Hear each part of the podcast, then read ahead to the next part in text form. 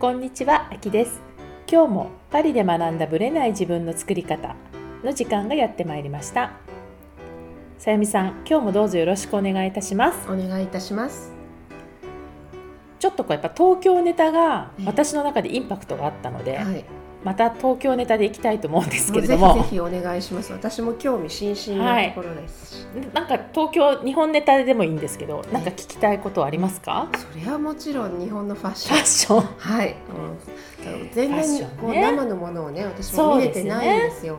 うんはい。ぜひお聞きしたいなと思います。私今回ほら冬に帰るのがはい。十何年ぶりって話をしたじゃないですか、だから冬ファッションって基本知らないんですよ新鮮ですね。新鮮なん今ですよね、はいでもちろん別にモードがどういう感じで流行ってるかとか、まあ、そんなあんまりよく知らないまま回うん。日本でね流行ってるものを知らないまま戻ったんですけども、一つだけどうしてもえ納得がいかないっていうか 気になっていることがありました聞きたい。それはどういう？それはね、まあ、これ多分春にスプリングコートを着る時にも、うんまあ、同じ要素が出てくるのかもしれないんですけどコートとのバランス。そうコートのことなんですよう。ん。で私はコートに関して、うんまあ、自分なりのポリシーがあって、はいこれはまあプロの意見も聞きたいんですけども、まあ、基本パンツの時はそんなに気にはならないんですけどパンツはねあまり、んうんあの影響を受けないですよね。ですよね、まあ、ただそのワイドパンツの時と細身のパンツでは若干バランスが違うかなと思うので、まあ、その辺はちょっと意識しますけど、うん。基本スカートを履いてる時ロングスカートを履いてる時は、私基本トップスはライダースジャケットっぽい感じ。ちょっとショートめのもののショート方がねなんですよ。あのバランスはいいですよね。いいですよね、うん。いいと思ってるしあるいはもうその同じロング丈のロングコートに合わせる。合わせるっていう発想なんですよ。はい。なので基本ロングスカート履く時ってすごく私結構意識してコートは変えるんですが、今回、まあ、ちょっと自分の中でえーって思ったのが、うんうんはいこのロングコートからまあスカートが10センチ15センチ20センチってこう出てるわけですよ。はい。でちょっとバランス的に、まあ、特に変な感じですよね。そう特にこ,、まあ、これ背が高いとか低いとか関係なくね、私の中ではバランス的にいやいやいやええみたいな。お洋服のバランスとしてちょちょっと変な感じがするんですよね。ちょっと裾からあの10はみ出ちゃう。センチ10 15センチ20センチぐらいなんかはみ出てる感じがして、でそれってやっぱりどうなんですか？プロから見たら。私から見てもすごい変だと思いますよ。めちゃめちゃ。あ本当？じゃあ。そんなの私フランス人であんまり見たことない。ですよね、あ,、まあ、ります？いや私もないし だから私がそのポリシーとして持ってるのは、うん。そのフランスの見えない影響を受けてるのかどっから来てるのかわかんないですよ、でもバランスとしてそれはちょっとありえないって思ってたことが、こう日本の女性が普通にやってたことに今回びっくりしました。私ねあのー Kindle とかで日本の雑誌を結構読むんですよ。はいはいで日本の雑誌を読んでてえファッション誌ですよ。はい女性誌ねあき。さんがね、うんおっしゃってるようなうんコーディネートが普通に出てるのに、うんショックを受けました。私もね今回日本で一冊雑誌を買ってきました、うん。でおっしゃるように Kindle でもうん。今読めるものがあります、はい。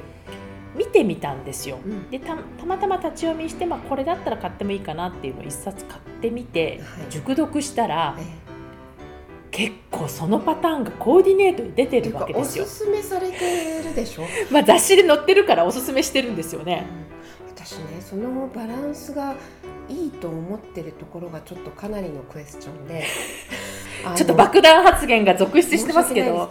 スタイリストさんがどういう美的感覚をされてるのか私にはクエスチョンなんですけれども、まあ、でもそれがあの美しいというふうに日本ではとら受け止められてるのかなと思ってそれってねとても美しくないと思うんです。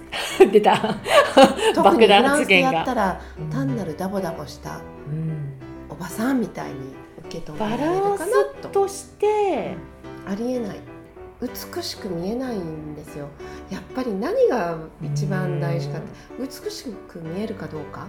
そこの観点から見ると、もうあのバランス的なものって一発では簡単にわかると思うんですけども、そのコートから15センチ20センチとかスカートが出てるっていうのは、本当にないと。思いそうなんですよ、はい、だから、まあ、私の場合は、まあ、海外に住んでるってこともあって、うん、これありえないなと思ったらもうその道は行かないって決めるんだけど、うん、こうやって多分雑誌に出ちゃってるとでこれ勧められてるでしょ？そうこれがおしゃれだと、はい、でもねあの私すごく言いたいのが、はい、申し上げたいのはねこういうところに惑わされないでほしい、うん。でも本当に私もそう思って雑誌が提案してるからこれがおしゃれなんだろうっていう思ってしまうのは、これはやっぱりちょっとハテナマークで、これがいいと見えてしまうのではなくて自分のセンスをやっぱり追求してほしいなって思ったんですよね。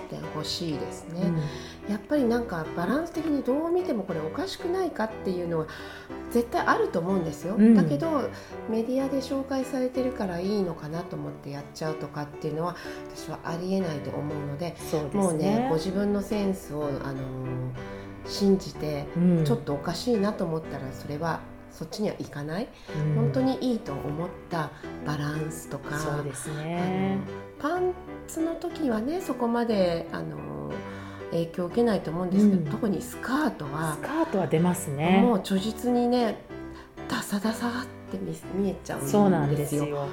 それをこう街中で見て、うん、かつ雑誌でも見ちゃったっていうことで、うん。はい、果てしなくこの私の違和感は続いたわけですよ、だから私が違和感を持ってそのおしゃれに対する自分のポリシーを曲げようとも思わないし自分がこれかっこいいなと思ったものを追求するんだけども、うん、やっぱりこうプロが提案していると、まあ、そのプロに賛同するかは別にしても影響を知らず知らず受けてしまう、うん、まあ、メディアの力っていうのはあるのでやっぱりこう本当にそう思ってるのかっていうところは、うん、ご自身でいつもそうですね。通ってほしいなと思います。こう言っててもあの自分ではどうなのかっていうのをね常に考える。あとプロの方もいろいろメディアの圧力を受けてたりとかね、まあそうですよね。そういったこともあると思うんです、うん、だからそこはちゃんとそういう部分を引いて、うん、ご自分で本当にこれが美しく見えるのか自分が素敵に見えるのかきちっと考えてあのお洋服を選ぶなりコーディネートするなりっていうことがとっても大事だと思います。ですよね。だからそれが私の言っているこう自分の軸っていうものにもそのまま影響してくると思うし、うん、うん、雑誌に前もその友人と言ってたんだけれども、うん、まあ、それこそここでも話したかな。やっぱり日本でいうおしゃれってどうしてもトレンドになってしまう。うん、でそのトレンドってやっぱスタイリストさんが、ね、提案するとそれトレンドだって思っちゃうじゃないですか。うんうん、でもそれと本当のおしゃれっていうのは、うん、自分のおしゃれとしては別でもいいっていうこと？をそうですね、うん、あのモデルさんが着るわけじゃないので、はい、やっぱり自分に何が一番似合って素敵に見えるのかですね。そこが一番のおしゃれ。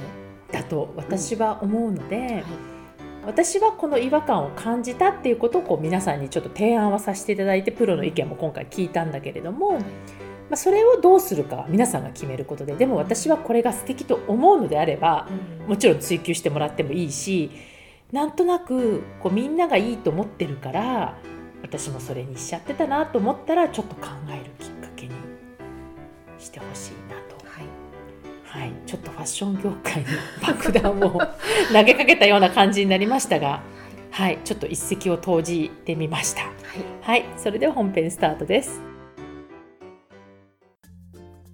はい、本編です。前回マインドマップの話が出てきたので、はい、でマインドマップ脱落者？2人組みたいな感じの、はい、したんですけれども、はい、あの前回早川さんのインタビューでは話し損ねた、うんその手書きの時に私がやっていること、はい。でこれが実はマインドマップに想定するんじゃないかっていう話を、うんうんせっかくだからシェアしたいなとぜひぜ思います。ひはい。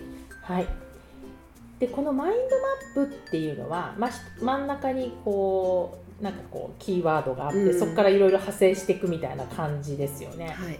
でアイデアは確かに私も出てくるし好きなんですけど、このね放射状っていうのがねこの枝葉、うん。みたいのが多分私なんかうまくいかないんですよ。私もダメなんですよ。その枝葉がダメなの。枝葉ダメなんですよね。どっちかっていうとこうきちっと並んでる方うん。が入ってくる、なるほどね。うん。でその多分同じ感覚かちょっとわかんないんですけどね。えだからマインドマップ挫折者として、ええ。私が個人的にハマっているやり方をちょっとおお話ししたいなと思うんですよ。えはい。でマインドマップではなくてう、ん。マンダラマッマンダラ。プ知ってます？マンダラマップ知らない。聞いたことないです、マンダラマップってマンダラマップとは言わないのかな？マンダラチャートとか言うのかな？うん。なんかねマンダラ方式っていうのがあって、うん。いわゆる丸×ゲームって知ってます？こうあの線をこう引いて9マス作ってこう、まはいはい。真ん中で丸×してこうんうん。うんう一線通ったら勝ちみたいな、あの9マスを作るんですよ。うん。で9マスを作ってその真ん中にタイトルを入れるのね。うん。でそれに関して、えー、と要は8項目。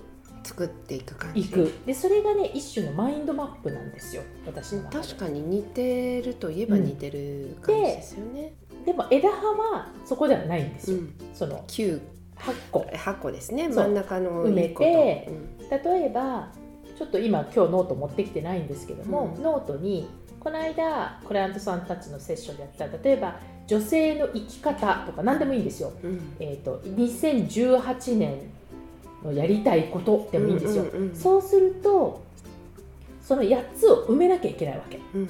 でその人ってねそのマンダラのマンダラマップ、うん、の良さは空白だとねちょっとね埋めたくなっちゃうっていう気持ちになるんですよ。だからこう8つ項目があるうちの周りのね23項目埋まってないとなんかこの項目埋めたいって気持ちになっちゃうんですよ。うん。だから8個何でもいいから埋めようとする、その例えば女性の生き方でもいいし2018年でこう9マスやって真ん中タイトルつけて埋めるじゃないですか、はい。そうしたら今度は例えば2018年今年はダイエットをするって決めたとするじゃないですか、今度はそのダイエットって出てきたものを真ん中にしてまたマンダラチャートを作るの。うんじゃあどんどんこういろいろとその出てきたキーワードを真ん中にしまて書いていく。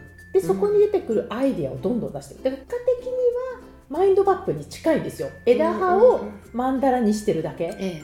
でも8つ考えようと思うと私の場合は結構そっちの方が楽しくて、うん。このマス目を埋めたくなってだから実はマンダラチャートを9マス ×9 マスで作ってるんですよ。えうん。だからえっと2018年っていうのが出てきた、はい。で2018年のやりたいことが8つ出てきた。そのそこからまた8つ。つを外側に書いてって、はい。その外側を8つまた書いていくと、うんうんうんまあ、9×981 の項目が一発でこう俯瞰できるんですよ。でこれが私の、まあ、早川さんが言ってたこう俯瞰するっていう話の私バージョうんンなので、はいマインドマップとどう違うのかは私はちょっとまだ使いこなしてないで分かんないんですけどマインドマップを。うんうんでも私はそれを 9×9 でこう並べた時にあ自分の例えば2018年のテーマがこれで2018年のテーマのそれぞれがまたこの8つから重なっていてっていうのがいっぺんに分かるとうんうん自分がじゃあ次これに何これをうまくやるためにはどうしたらいいかっていう行動を考え始めるうんうんのでいい俯瞰材料になると思います。そうですよね。それ見ればうん。一発で分かっちゃいますもんね、そう。ちょっと今日本当にね持ってきてないのが残念なんですけど、うん。本当 9×9 のマスを自分のノートに見開きで作って、うんうんうんでそれを書いてるっていう感じですね。それをいろんなテーマでやってるっていう。うん。だから本当に一時期は本当定規とペンで本当マスを作って、はい、うん、で最初はだから、えっと、3×3 の9マスでいいんですよ。うん。でもそれをそれぞれもっと広げたいんだったら最初はもう 9×9 のマスを作っちゃって真ん中の8つを埋めてそれぞれの8つを今度真ん中に書いてそのま8つを埋めていくっうんてやると結果的にはアイデアが出やすい。と思います。それもね使えそうですうね、んマインドマップだとそこからその枝葉からこう何個出るか分かんないわかんないんですよんですよね。そう。でん何個か出そうと思っても出ない時もあるし逆に8つ出さなきゃって思ったら8つ出てきますもんね。意外にね、出しちゃうと思うんですよ。うん。あの人によるっていう感じですかね。そうですね、うん。だから、まあ、彼のやり方は彼のやり方で私はいいと思うし、もしマインドマップがうまくいかなかったなみたいな人は、このマインドチャートマンダラチャート、マンダラチャートうん。ね。っていうのをぜひやってみることをおすすめしたいなと思います。結構ね、ネットにもねいろいろ出てますマンダラチャートで調べれば。なので本とかも出してるみたいなので私は本読んでないんだけれどもでもそのマンダラの使い方で俯瞰するっていうやり方をやってますので、うんもしよかったらぜひ活用していただきたいなと思いました。はい、また質問があればぜひいただけたら嬉しいと思います。ありがとうございました。